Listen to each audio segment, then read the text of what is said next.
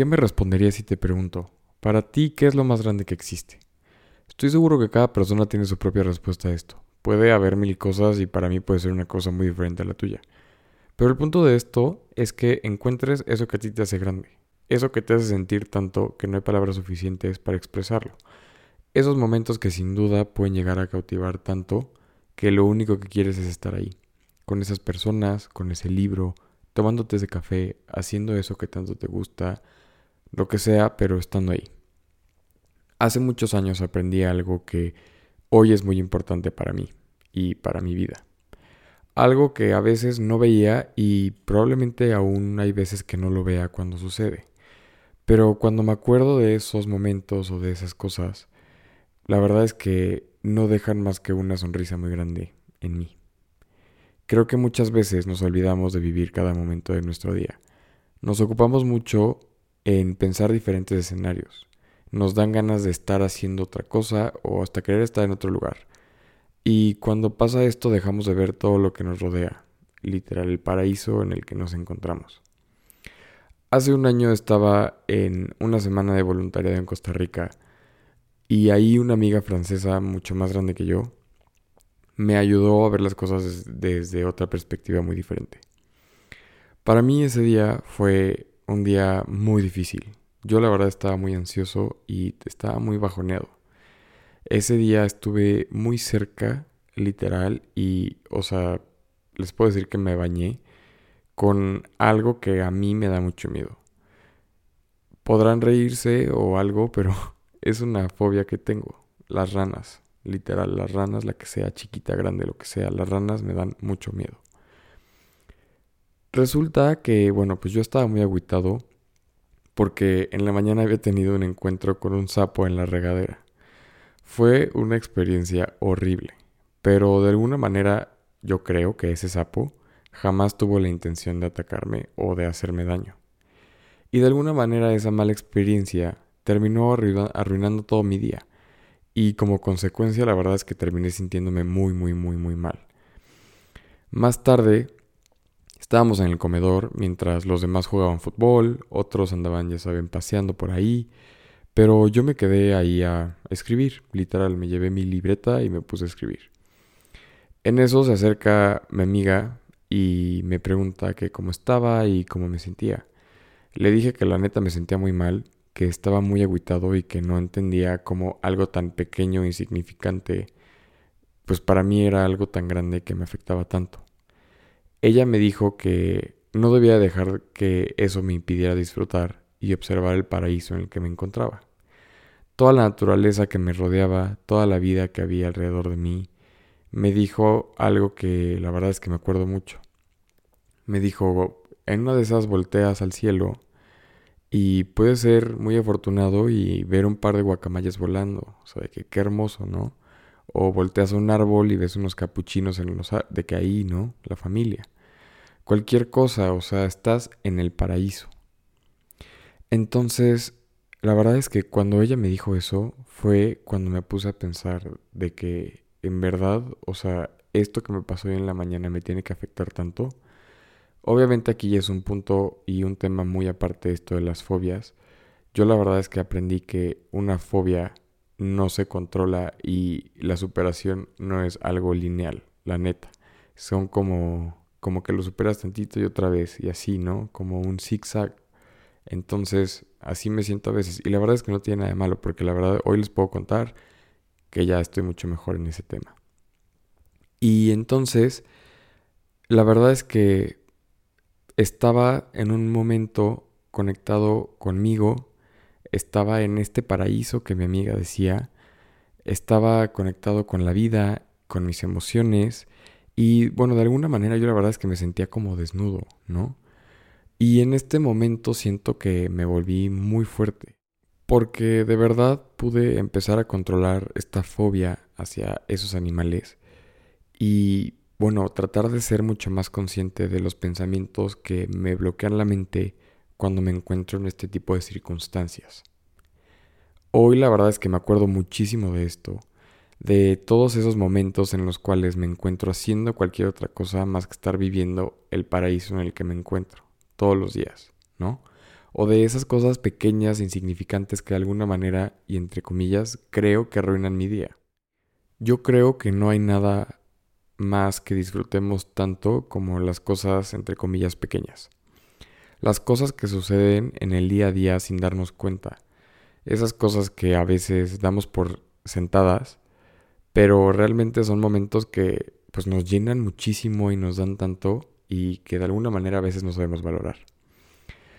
Hoy creo que soy una persona que intenta vivir todos los días disfrutando estos momentos, ¿no? O sea, cualquier momento chiquito obviamente no es como que ando ahí viendo a ver qué, pero como que cualquier, cualquiera de estos momentos ya saben de que estar platicando con mi mamá en la mañana, estar comiendo con mi papá el domingo, estar con mis cuates, no sé, cualquier cosa, estar haciendo ejercicio, pero simplemente como que tratarlas de disfrutar, porque la verdad es que nunca sé cuándo van a volver a pasar. Y la verdad es que no sé cuándo se van a dar las circunstancias para que todo sea igual. Yo creo y lo más seguro es que nunca vaya a volver a pasar. Así, en el mismo momento, no creo. Hoy también me acuerdo mucho de esos momentos en los que, en vez de estar conviviendo con la gente, estoy, ya saben, de que en el teléfono todo el tiempo, por cualquier cosa.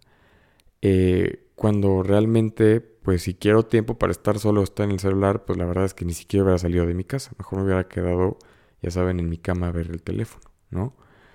Hoy me acuerdo también de todas esas veces que no veo a las personas, que no valoro que están conmigo. Porque de alguna manera cada quien está haciendo un espacio y un tiempo para desconectarse y volverse a conectar con los demás, ¿no? Conmigo, con las personas para dejar todos sus problemas, todo lo que trae en la cabeza, actividades, lo que sea, a un lado para tener este tiempo de convivencia. No me estoy reprochando, ni siquiera me estoy apuñalando por a veces estar en el celular, ¿no?